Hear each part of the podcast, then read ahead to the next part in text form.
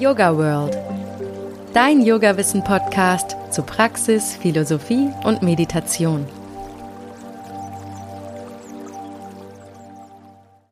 Und herzlich willkommen zum Yoga World Podcast. Der Yoga World Podcast soll Yoga bekannter machen und möglichst viele Menschen inspirieren, sich dafür zu öffnen. Also helft mir gerne dabei und bewertet den Yoga World Podcast mit fünf Sternen auf der Plattform eures Vertrauens oder auf allen Plattformen. Auf iTunes könnt ihr zum Beispiel auch eine kleine Rezension schreiben. Teilt den Podcast auf Social Media, kommentiert zum Beispiel die Instagram Reels oder auf unserer Website und empfehlt den Podcast euren FreundInnen weiter etc. Da gibt's ja ganz viele Möglichkeiten. Und natürlich könnt ihr mich auch immer direkt anschreiben, wenn ihr Fragen, Anregungen oder Kritik habt. Ihr erreicht mich auf Instagram unter Yogasahne oder ihr könnt mir an podcast.yogaworld.de mailen. Ich liebe den Austausch mit euch und schöpfe daraus ganz viel Inspiration. Und danke euch dafür.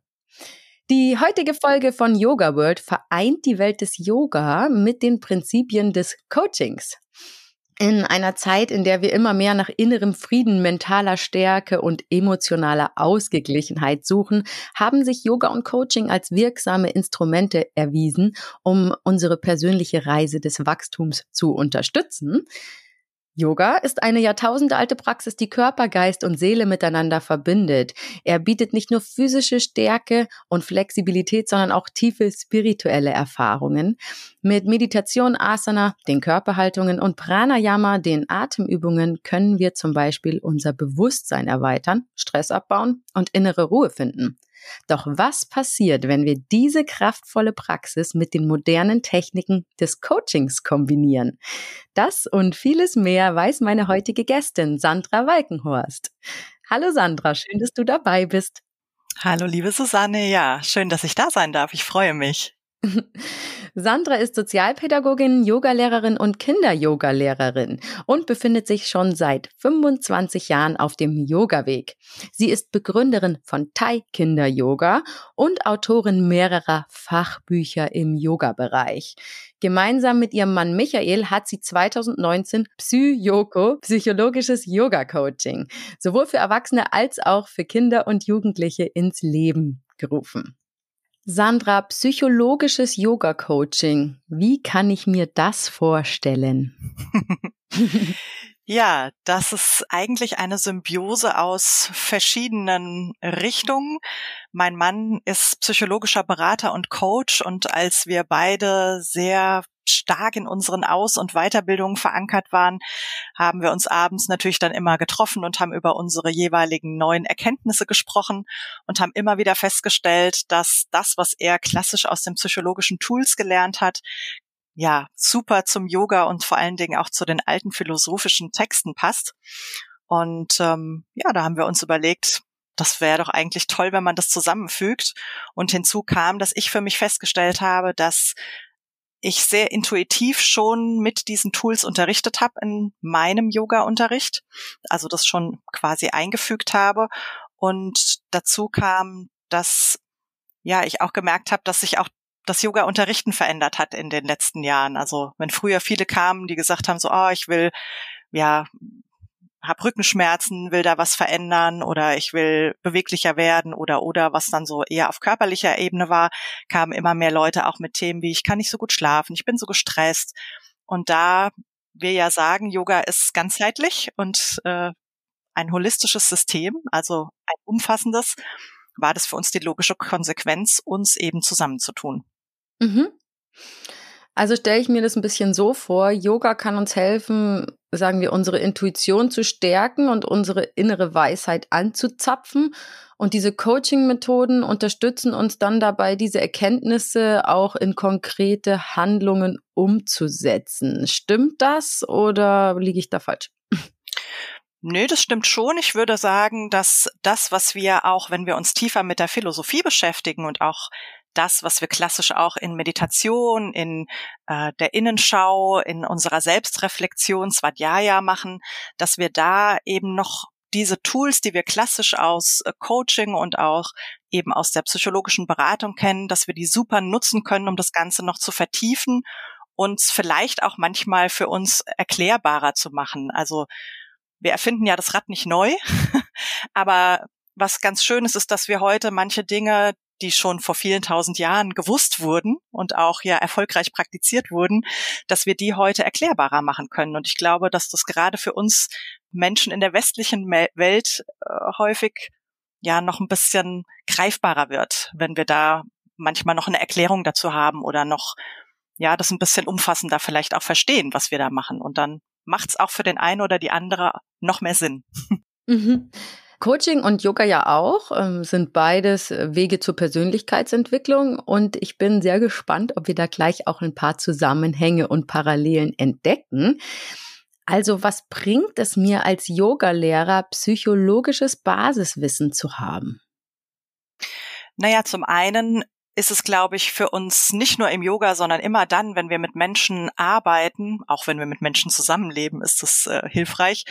Für uns eine groß, ein großer Gewinn, wenn wir darum wissen, wie wir Menschen uns entwickeln zum Beispiel oder auch ja, was es so für Themen gibt, die wir alle so mit uns rumschleppen. Ein großes Thema sind zum Beispiel die Glaubenssätze und das ist etwas, was wir im Yoga ja auch häufig finden. Ne? Wir stehen dann vielleicht in der Asana und denken so, ah ja, war klar, dass ich jetzt das nicht kann, weil ich bin nicht beweglich genug oder oder oder. Ne? Also diese Dinge, die äh, haben wir ja in uns und wir Menschen ja, haben gewisse Themen oft, die sehr ähnlich sind oder auch Erfahrungen, die recht ähnlich sind.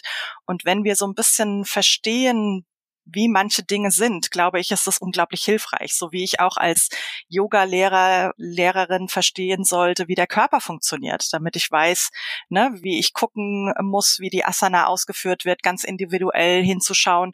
Und so macht es auch Sinn, den Geist zu verstehen. Also auch zu wissen, warum reagiere ich, ich, ne? Es ist ja immer erstmal ein eigenes Entdecken, also deine eigenen Persönlichkeit, bevor du mit anderen arbeiten kannst wieso triggern mich vielleicht manche Dinge oder wieso ist es so, wie es ist. Und ich glaube, immer dann, wenn wir die Dinge auch hintergründig ein bisschen besser verstehen, können wir leichter damit arbeiten und auch Menschen hilfreicher und authentischer begleiten. Warum passen aus deiner Sicht die Philosophie des Yoga und Psychologie so gut zusammen? Weil es eigentlich kein großer Unterschied ist. weil wir das, was wir an Erkenntnissen aus den alten Schriften haben, auch, das ist eingeflossen auch eben in, in die Psychologie und vieles, was wir heute wissen oder was auch wissenschaftlich erklärbar geworden ist, ist damals auch schon eine Erkenntnis gewesen.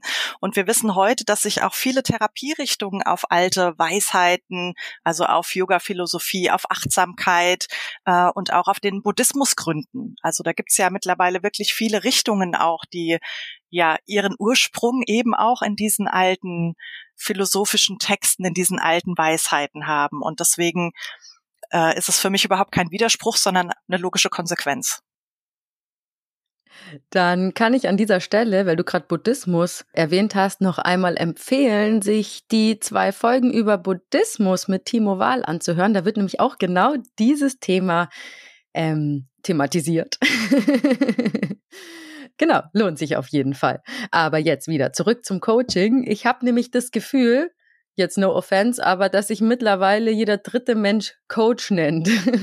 Deswegen würde mich mal interessieren, was macht man denn überhaupt als Coach? Naja, ganz ursprünglich im Wortsinne, als das Wort Coach quasi so äh, ins Leben kam, war es ja ein Trainer. Das ist ja das, wie man es auch so aus dem Amerikanischen kennt, ne? So der Coach war der, der Sporttrainer oder so. Und es hat sich mittlerweile, ja, ist so ein bisschen etabliert und wird auch manchmal so ein bisschen inflationär benutzt, würde ich sagen. ähm, für mich heißt äh, Coaching eigentlich vor allen Dingen Begleitung. Also, dass ich Menschen begleite auf ihrem Weg und ein Begleiter zu sein, heißt für mich eben auch, dass ich mit dem Mensch schaue, ganz individuell, was er oder sie braucht ja, es ist so ein bisschen wie beim Yogalehrer auch. Es ist auch kein geschützter Begriff. Und so ist der Coach auch kein geschützter Begriff. Das heißt, dass jeder Mensch in der Eigenverantwortung ist, zu schauen, mit wem habe ich es denn da zu tun. Also, ne, was hat derjenige vielleicht für eine Erfahrung? Was hat er vielleicht auch an Ausbildung? Und dass wir da einfach ein bisschen hinschauen. Aber es ist natürlich schwierig, wie du sagst, es kann sich jeder so nennen, egal was er für Erfahrungen oder Ausbildungen oder wie auch immer hat.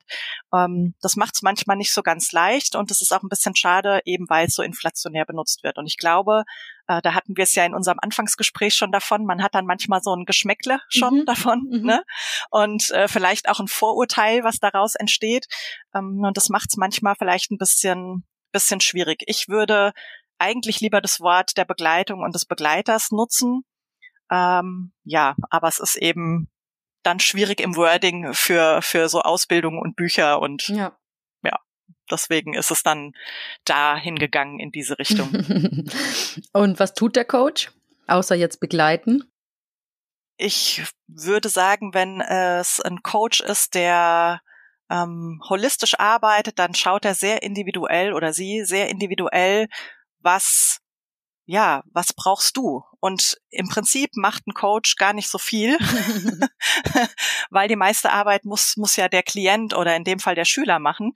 Ähm, das, was wir machen als Begleiter, ist, dass wir unterstützen, weil wir können ja nicht das äh, für jemanden anders verändern. Das kann ja immer nur derjenige selbst. Also das ist ja wie beim Yoga auch. Ich kann auch nicht für dich die Asana üben und dann sagen so, hey, guck mal, jetzt bin ich beweglicher geworden. Schade, schade, Susanne, du halt nicht, aber ich weiß, wie es geht. Ja, so, so ist es beim Coaching auch. Ne? Also es geht darum, einfach einen Mensch zu sehen in seiner Individualität, in seiner Einzigartigkeit und dann zu begleiten auf seiner, und jetzt werfe ich schon mal so ein Tool in, in den Raum, auf seiner oder ihrer Heldenreise. Weil das ist es eigentlich, was wir ganz oft in unserem Leben machen. Wir machen ganz viele Heldenreisen und auch wenn wir uns zum Beispiel in Coaching begeben, ist das auch eine Form der Heldenreise. Dann haben wir uns einen Begleiter, eine Begleiterin ausgesucht, die oder der, ja, uns begleitet in einer Situation, wo wir vielleicht alleine nicht wissen, wie es weitergeht. Und dann hat der Coach hoffentlich genug Tools in seinem Köfferchen, um die Taschenlampe in verschiedene Richtungen zu lenken und äh, dir damit so ein bisschen die Idee zu geben, wo kann es denn hingehen. Aber gehen musst du den Weg natürlich immer selbst. Dementsprechend ähm, macht der Coach eigentlich gar nicht so viel, sondern er sollte oder sie sollte begleiten und unterstützen. Okay, die Arbeit als eins zu eins Coach ist das eine, aber man kann auch Coaching Tools für die verschiedenen Einsatzfelder nutzen, oder? Kannst du da mal ein paar Beispiele geben, welche das wären? Ja, also klar, wir können, wie du sagst, das natürlich im eins zu eins, im Personal Training super nutzen. Da geht's natürlich noch individueller, aber wir können viele Tools auch in unseren klassischen Yoga-Unterricht einbauen. So eine ich sag mal, klassische Variante wäre zum Beispiel das Reframing. Reframing ist schon, wie es heißt, äh, etwas in einen anderen Rahmen zu setzen. Das macht einfach Sinn, wenn wir in solchen ja, negativen Sätzen unterwegs sind oder über uns negative Dinge glauben, so zum Beispiel, ach, immer wollen alle äh, mir ihr Herz ausschütten und, und erzählen mir immer alles. Und wenn ich das reframe würde, würde ich sagen, Mensch, äh, Susanne, toll, du bist ein Mensch, zu dir haben die Leute schnell Vertrauen und kommen gerne zu dir, erzählen dir was. Das fühlt sich anders an. Ne? Und das machen wir im Yoga an sich ja auch, wenn wir Umkehrhaltungen einnehmen. Das heißt, wir wechseln die Perspektive.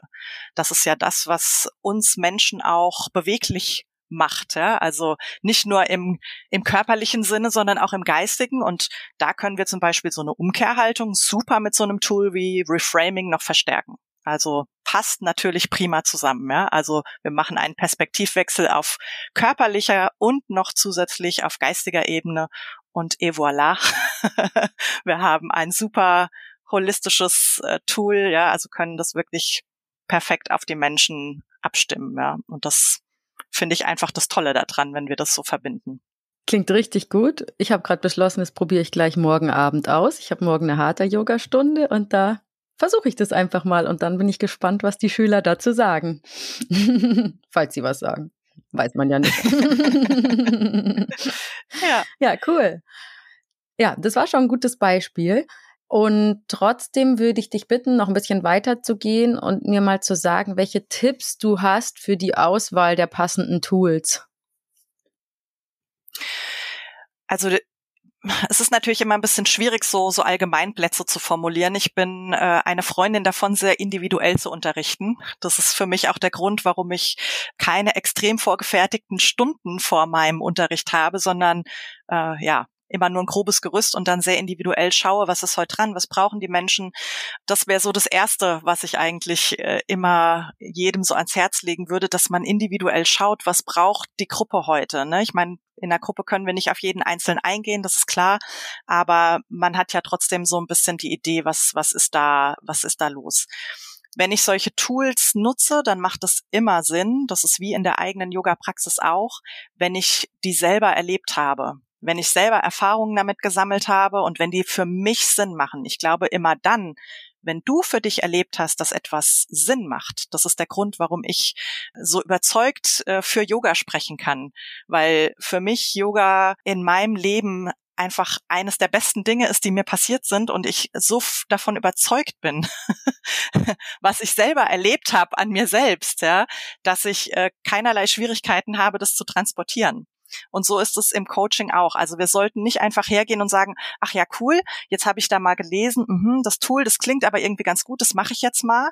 Ich glaube, dann wird es schwierig, weil ja, du am besten arbeitest und am besten Menschen äh, begleiten kannst, ich sag mal, wenn du den Weg schon selber gegangen bist. Und wenn du für dich erlebt hast, wow, wow, da passiert was. Ne? Da, da ist mit mir was passiert, das macht Sinn und dann kann ich das auch einsetzen. Also das wäre das Erste, was ich immer Menschen an die Hand geben würde, die mit anderen Menschen arbeiten. Ja, unterrichte das, was für dich Sinn macht und was du erlebt hast als stimmig. Guter Punkt. Dann muss ich heute noch mal eine halbe Stunde in den Schulterstand zum Reframing. Sonst schaffe ich es nicht mehr bis morgen. Genau, dann machen wir noch eins nach dem Podcast. und dann sind es natürlich Sachen einfach, die, die man relativ leicht einbauen kann. Wir haben viele tolle Tools, sowas wie auch die Wunderfrage zum Beispiel, die ist aus der lösungsorientierten Kurzzeittherapie und äh, von Steve DeShazer und seiner Frau Inso Kim Berg entwickelt worden. Die kann man super in der Meditation oder in Shavasana machen. Ja, das ist, die gibt's in der langen Version, aber die verkürzte Fassung wäre, was wären, wenn du das Problem nicht hättest? Stell dir vor, es ist ein Wunder passiert, es ist nicht mehr da.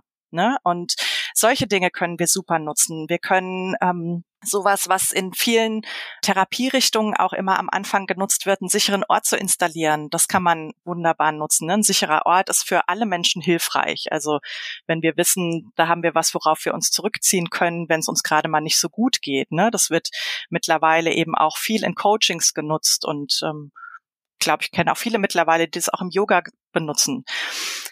Wir können Methoden wie die Disney-Methode, wo es darum geht, seine Träume vielleicht zu verwirklichen oder was einen manchmal daran hindert, das können wir super einsetzen in, in verschiedenen Settings. Wir können ja mittels Affirmationen oder Affirmationen Asanas ja verstärken oder darin nochmal uns mehr beschäftigen mit gewissen Dingen. Also es gibt wirklich einen unglaublich großen Blumenstrauß an Möglichkeiten, die, die wir da zur Verfügung haben. Aber wie gesagt, es macht immer Sinn, für sich selber Dinge erlebt zu haben. Und ich glaube, dann ist es auch gar nicht so, so die Frage, wie mache ich das, sondern dann passiert das auch natürlich und, und auch intuitiv und dann macht es auch Sinn. Also sowohl für dich selbst als auch für deine Schüler. Das macht absolut Sinn. Jetzt ist gerade ein Wort gefallen, Affirmation. Ich kenne Affirmation natürlich, kennen wir alle. Aber Affirmation, was ist das? Genau, die klassischen Affirmationen, die nutzen wir ja relativ häufig der, ich sag mal, ein bisschen, naja, Nachteil klingt jetzt so blöd, aber es ist so ein bisschen eine Schwierigkeit ist, wenn ich dir jetzt sage, Mensch, Susanne, du bist äh, ganz toll und du sagst jetzt die Affirmation, ich bin toll, dann ist es schön und dann wird da wahrscheinlich auch was passieren, weil du deinen Blick in diese Richtung richtest, aber es ist nicht so wirksam, wie wenn die Worte aus dir herauskommen. Und das ist etwas, was wir in der Affirmation fragen. Die Affirmation ist die Frage.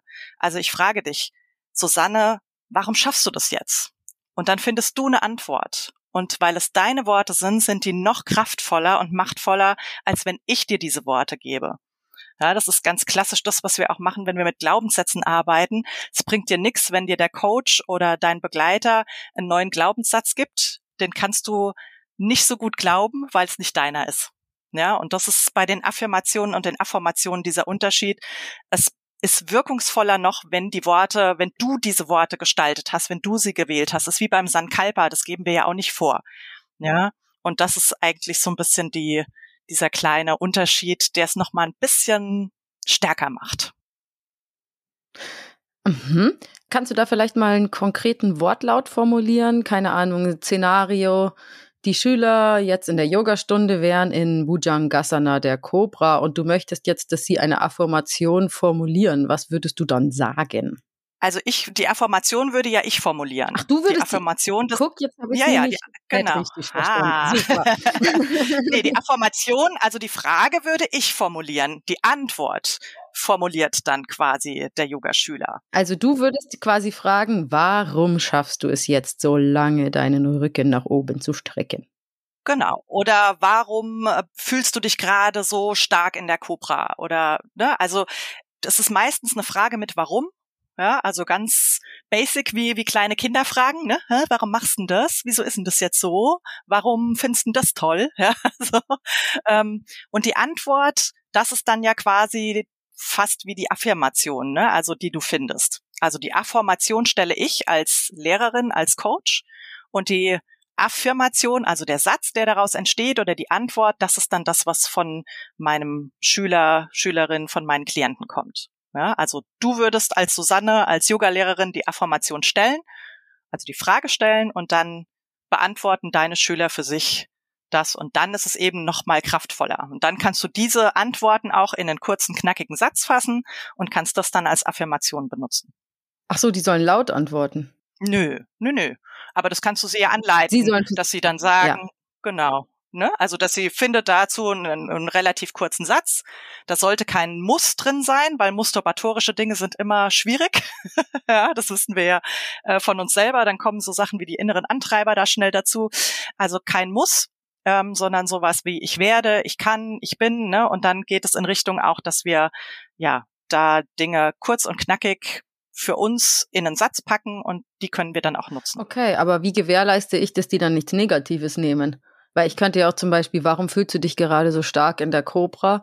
Und dann könnten sie formulieren, ich fühle mich gar nicht stark, ich hau dir gleich eine rein, weil die Stellung so lang dauert oder Jetzt mal ernsthaft. Ja, also das, ja, das passiert sicherlich. Also ähm, ich würde das, das muss man natürlich vorher auch immer ein bisschen begleiten. Ne? Also es geht darum, für dich etwas Positives zu finden. Wenn du merkst, dass da vielleicht auch negative Gefühle hochkommen oder herausfordernde Gefühle, dann ist es eine Idee, da hinzuschauen. Aber es geht in dieser Form immer darum, positiv zu formulieren. Ja, und das muss man dann natürlich auch dazu sagen, weil klar, wir Menschen neigen dazu, gerne eher das Negative zu sehen mhm. und uns mhm. das auch zu merken. Ja, da sind wir ganz großartig darin. Ja, 20 Leute sagen dir, du bist voll doof, drei sagen dir, du bist toll.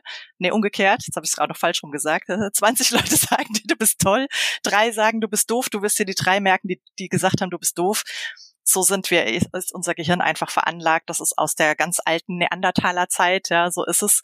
Aber ähm, ja, das sollte man natürlich dazu sagen. Das ist auf jeden Fall nochmal gut, dass du das nochmal ansprichst.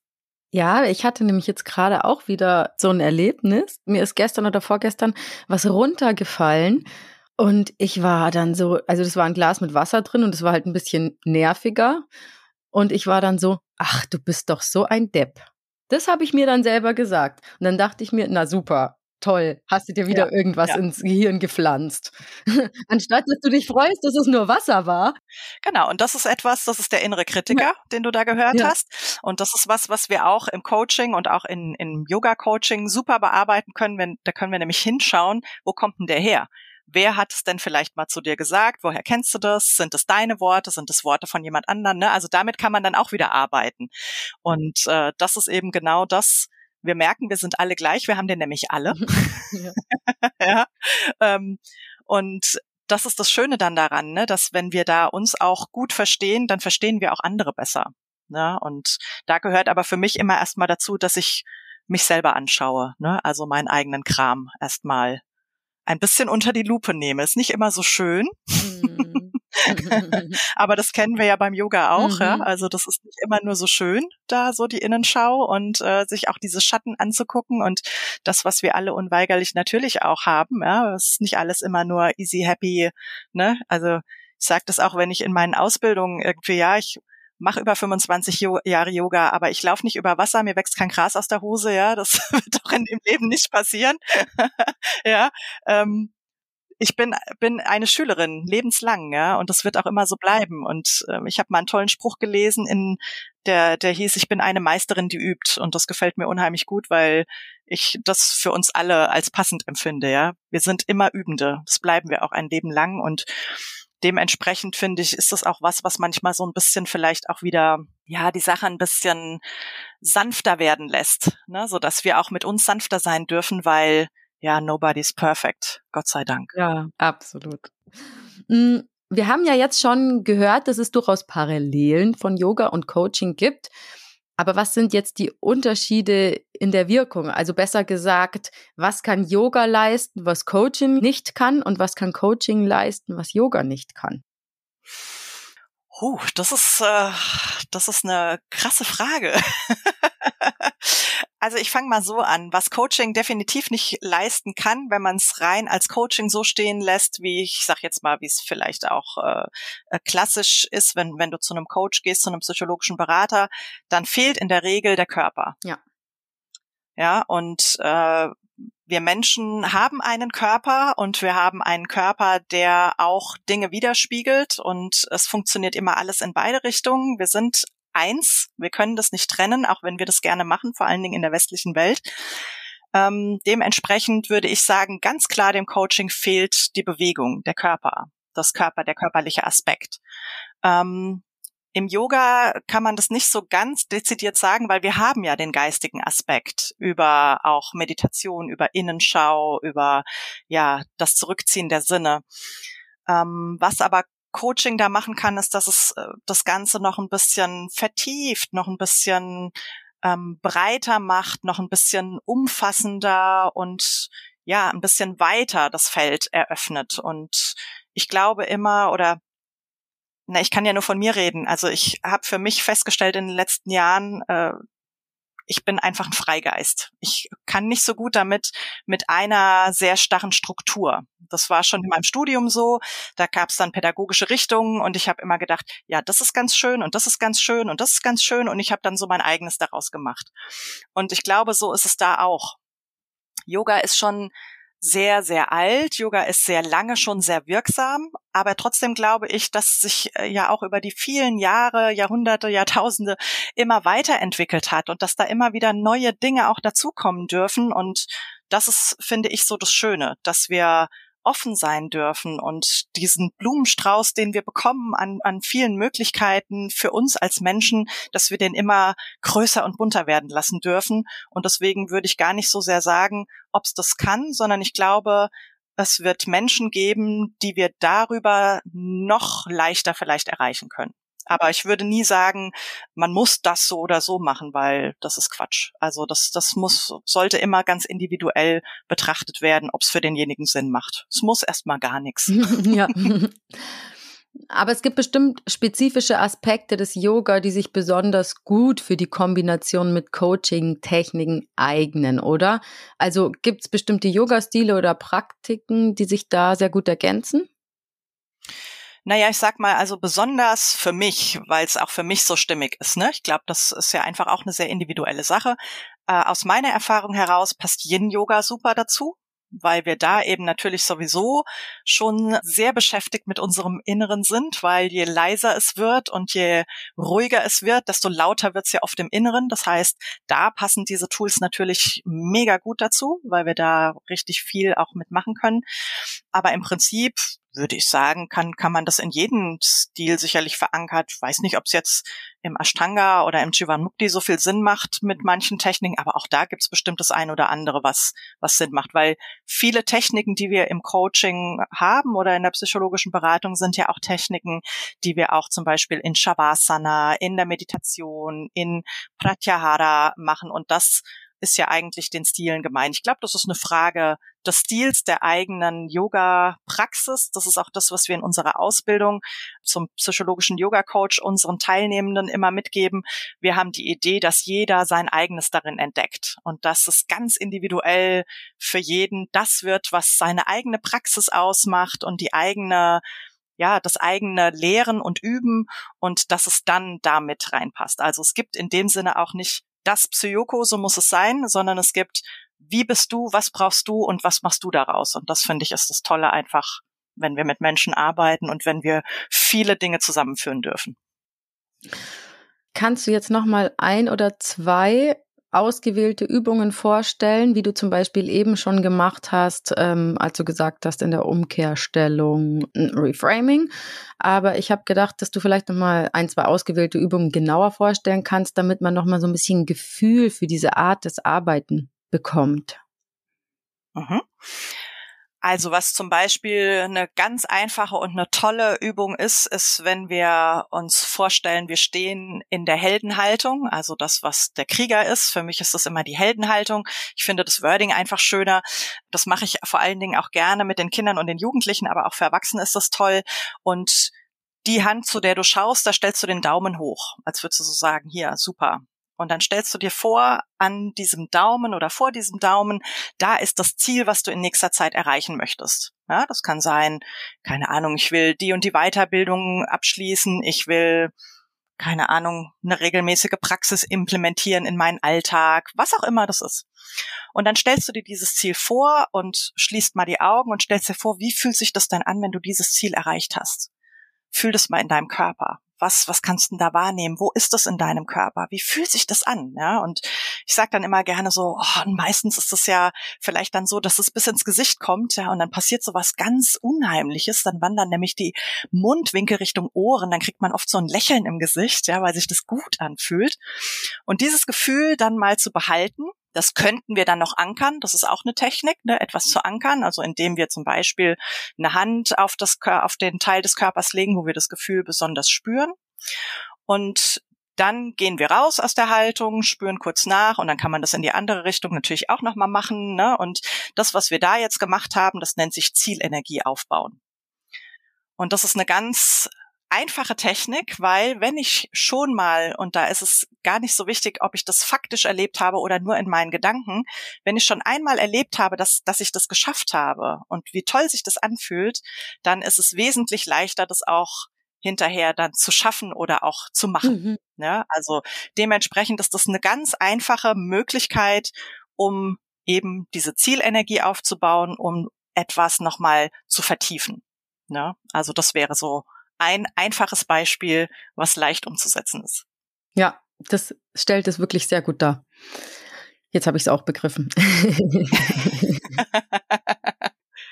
was ich mich halt noch gefragt habe, als ich mir so ein bisschen im Vorfeld Gedanken gemacht habe, vielleicht mag man das auch gar nicht unbedingt. Also möchten denn die Yogaschüler überhaupt gecoacht werden? Also irgendwie kann das ja auch mh, mm, was Übergriffiges haben oder so. Verstehst du, was ich meine? Ja, ja.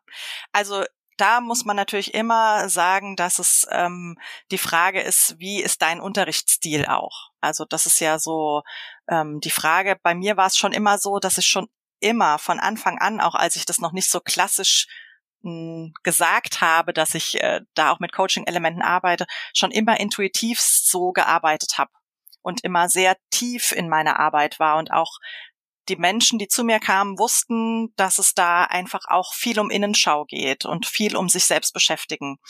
Und wenn man das nicht will, dann klar, findet man einen anderen Lehrer oder einen anderen Stil. Ne? Also die Leute, die zu mir kamen, die haben immer schon gemerkt, ah, okay.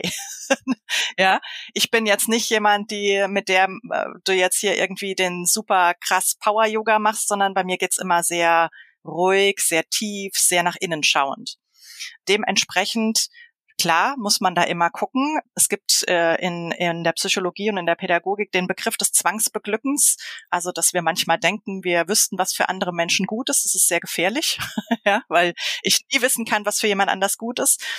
Ähm, dementsprechend denke ich, ist es immer gut für sich selber auch zu schauen, du kennst deine Gruppe, du kennst die Menschen, ne? Was, was ist da dran, was ist da nicht dran? Und ich meine, sowas wie eine Affirmation zum Beispiel oder Affirmationen, wenn wir das nutzen, sowieso in unserem Unterricht, dann ist das ja was, was jetzt nicht so dramatisch ist. Ja, auf der anderen Seite ist es auch so, dass Yoga an sich ein sehr machtvolles Instrument ist und ähm, ich glaube, sich manchmal auch äh, manche Lehrende nicht darüber bewusst sind, wie schnell auch trotzdem da Dinge angetriggert werden können, ja, auch wenn du keine Coaching-Tools benutzt, ähm, dass es da auch in, in der Meditation in Shavasana oder so ne, sein kann, dass Menschen anfangen zu weinen oder und auch dafür ist es natürlich ganz gut, wenn ich weiß, was dann zu tun ist. Deswegen haben wir auch in unserer Ausbildung einen Teil, der so ein bisschen, ich sag mal, in Anführungszeichen erste Hilfe ist.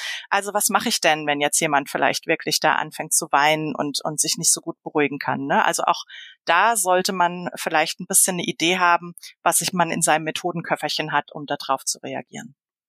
Das kannst du gerne gleich mal konkretisieren. Also diese Interventionsmöglichkeiten, die du gerade angesprochen hast, dass eben emotionale Zustände ausgelöst werden können. Da interessiert mich jetzt eben zum einen, wie kommt es zu so einer Situation? Und zum anderen die Tipps, die du gerade angeteasert hast. Ja, ich meine, so eine Situation kann uns immer passieren. Das kann uns im Alltag immer passieren. Das kann uns aber natürlich dann passieren, wenn wir ruhig sind, wenn wir nach innen schauen, weil dann natürlich auch manchmal Dinge hochploppen oder ne, Corona war ja jetzt eine Zeit, wo es richtig heftig auch war, weil wir da natürlich gemerkt haben, oh, wir haben äh, sämtliche Kontrolle über unser Leben vermeintlich verloren. Ne? Ähm, und plötzlich sind da Dinge aufgepoppt, die man vielleicht schön lange so ein bisschen äh, gedeckelt hatte. Also das kann uns immer passieren, ne? dass da einfach auch mal was, was hochkommt. Und was da Trigger sein können, das kann alles sein. Ja, das kann Wort sein, das kann Geruch sein. Eine Körperhaltung, starke Herzöffnung. Kann alles sein. Ja. Genau, das kann alles sein. Also dementsprechend kann uns das immer passieren, das kann dir auch überall passieren. Von der Seite her kann man das nicht so pauschal sagen, was genau ist es, mhm. ja, weil da auch ja das sehr individuell ist. Die einfachste Möglichkeit, wenn jemand wirklich gerade so in so einem Zustand ist, wo er so ein bisschen emotionalisiert ist, sag ich mal, ne, und vielleicht da alleine nicht so gut rauskommt, ist erstmal das Wichtigste, denjenigen wieder ins Hier und Jetzt zu bringen. Und das heißt auch so diese äh, Möglichkeit, das zu tun, das sind die Hier und Jetzt Fragen. Also ich frage dich sehr konkret, Susanne, was hast du heute Morgen gefrühstückt? Hast du einen Kaffee getrunken? Was war denn in dem Kaffee drin? Trinkst du deinen Kaffee mit Milch oder mit Zucker? Oder ich gehe mit dir ans Fenster und sag, schau mal raus, Susanne, wie sieht denn der Himmel heute aus? Welche Wolkenform kannst du denn sehen? Stehen da Autos? Welche Farbe haben die Autos? Also ich bringe dich zurück ins Hier und Jetzt. Weil dann, wenn wir in so einem emotionalen Zustand sind, dann ist das ja häufig so, dass wir weggeswitcht sind, so ein bisschen aus dem Hier und Jetzt. Ne? Das ist ja auch das, was Chedu Krishnamurti, ne, ein sehr ja, gelehrter Weiser, den äh, man wirklich nur empfehlen kann, ein bisschen sich mit zu beschäftigen. Der hat wirklich viele tolle Sachen geschrieben und auch postuliert. Äh, von dem gibt's den, den Satz, wenn du im Hier und Jetzt bist, befindest du dich im angstfreien Raum. Und das passt so ein bisschen eben zu dieser Technik. Ne? Das, das ist das Wichtigste und das finde ich ist auch etwas, was für jeden hilfreich ist, der mit Menschen arbeitet, weil das kann dir in jedem Setting passieren, äh, dass du weißt, okay, zurück ins Hier und Jetzt, stell Fragen, dass derjenige wieder zurückkommt ins Hier und Jetzt. Aber woher weiß ich, dass das nötig ist? Weil manchmal ist es ja auch einfach so, dass eine Emotion einfach mal durchlebt werden will. Also es muss ja nicht immer ja. so was Schlimmes sein, muss ja nicht jemand eine Panikattacke haben. Aber zum Beispiel, mir ist es auch schon passiert, dass mal die Tränen flossen im Yoga-Unterricht. Dann habe ich halt auf mein Herz gehört und dann haben wir Shavasana gemacht und ich habe einfach mal die Schultern so ein bisschen runtergedrückt und dann wurde das weniger, aber vom Gefühl her halt einfach kurz bisschen in Kontakt gegangen und dann war es dann auch gut, aber das wäre jetzt nichts gewesen, was ich unterdrücken möchte, wollte. Nee, das, darum geht's auch nicht. Ja. Also das ist, glaube ich, auch ganz wichtig und du hast genau das gesagt, was wichtig ist. In der Regel haben wir ein ganz gutes Gefühl dafür, ne? weil wir Menschen ja eben sehr ähnlich sind in unseren Strukturen und äh, besonders, ich sag mal, wir Menschen, die mit Menschen arbeiten, haben oft da sowieso eine hohe Feinfühligkeit für andere Menschen und können das oft auch ganz gut einschätzen und wenn da mal ein paar Tränen fließen, ist das ja auch überhaupt nicht schlimm. Ja? Also da muss man ja jetzt nicht jedes Mal einen riesen Bohai drum machen. Aber es geht um so eine Situation, wenn du das Gefühl hast, derjenige kommt da gerade nicht mehr so richtig raus. Ne? Also das und das merkt man, wenn das so ist. Und ich kann aber auch noch mal so ein bisschen zur Beruhigung dazu sagen. Also ich bin ja schon sehr lange auf dieser Reise und äh, mir ist es tatsächlich erst einmal in der ganzen Zeit, in den vielen Ausbildungen und und auch Unterrichtsstunden, die ich gegeben habe, passiert, dass jemand mir so ein bisschen abgeschmiert ist. Das ist wirklich erst einmal passiert und in den seltensten Fällen passierte auch wirklich was, was äh, was krasses, ja. Aber trotzdem finde ich es immer Hast gut. Hast du dann reagiert? Ich habe genau das gemacht. Ich habe äh, die Hier und Jetzt Fragen gestellt und habe äh, so, ne, diejenige wieder ins Hier und Jetzt zurückbegleitet und dann war es auch okay. Ja, sie hat dann für sich selber auch gemerkt, was der Auslöser war und dann ist sie danach noch eine Runde spazieren gegangen und das war dann war dann auch in Ordnung. Okay. Ja. Aber wie gesagt, also das ist ähm, ja selten, dass dass wirklich sowas passiert. Aber trotzdem glaube ich auch, dass äh, es für uns auch gut ist, wenn wir für uns eine Sicherheit haben, okay, selbst wenn, wenn irgendwas wäre, ich wüsste zumindest erstmal, wie ich reagiere. Ja, also ich glaube, das minimiert das Ganze dann auch nochmal. Ja, absolut. Und also wir haben die hier und jetzt Fragen, aber hast du noch einen weiteren Tipp? Also zwei so Interventionsmöglichkeiten fände ich schon ganz schön. für jetzt, für solche herausfordernden Situationen. Ja. Also was man auch ganz schön machen kann, das ist äh, etwas, was derjenige selber macht und was man auch nicht üben muss. Das ist ja immer ganz gut, wenn man es nicht einüben muss. Mhm. Ne? Der sichere Ort wäre was, was man, wenn man den hat, da kann man auch gut mitarbeiten, aber der muss natürlich da sein, der muss vorhanden sein. Wenn derjenige das nicht hat, wäre zum Beispiel auch eine Möglichkeit die 54321-Methode. Die ist von der Yvonne Dolan. Das ist ursprünglich aus der Traumatherapie. Und da geht es drum, fünf Dinge, die du jetzt gerade siehst, fünf Dinge, die du gerade hörst, fünf Dinge, die du gerade riechst.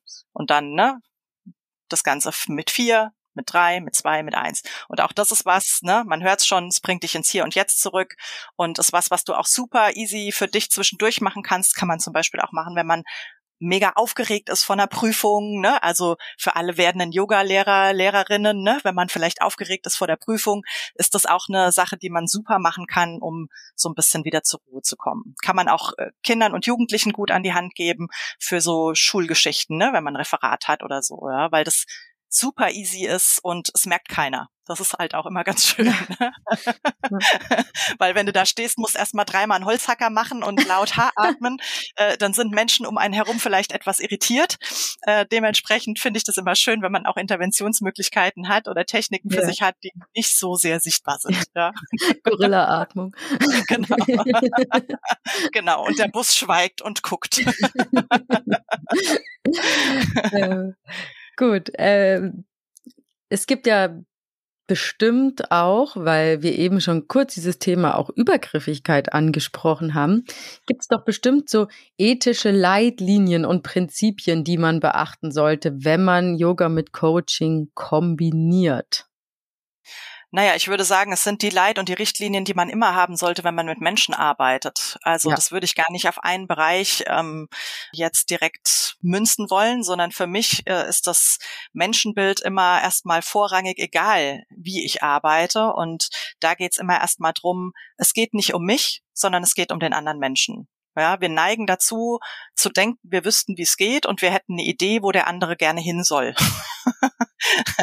ja, und das ist äh, schon mal, finde ich, die erste Gefahr, weil du kannst nie wissen, was für den anderen wirklich richtig ist. Du kannst Ideen haben, wie du vielleicht unterstützen und begleiten kannst, aber letzten Endes bin ich auch davon überzeugt, dass wir alle eine große Weisheit in uns tragen darüber, was wir brauchen und was uns gut tut. Und für mich ist es oft das Wiederentdecken der Fähigkeiten, die wir alle eigentlich haben, wenn wir auf die Welt kommen. Wir sind achtsam, wir sind im Hier und Jetzt, wir sind sehr gefühlvolle Wesen, die auch ihre Gefühle sehr spüren und auch äh, das wahrnehmen können.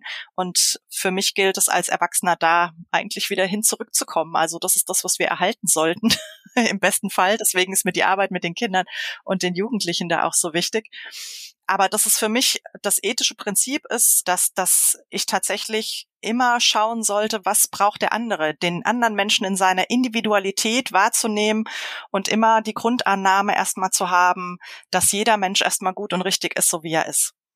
Und dann zu schauen, ähm, was möchte derjenige von mir? Und da geht es nicht darum, was denke ich, was richtig ist, sondern was, was braucht der Mensch? Und wenn der vielleicht etwas nicht macht, obwohl du vielleicht jetzt denkst, ah, das wäre aber toll, wenn der jetzt dreimal die Woche auf seine Matte geht, macht er aber nicht. Ja, dann ist das so. Und dann ist es nicht an mir, das irgendwie zu be- oder verurteilen.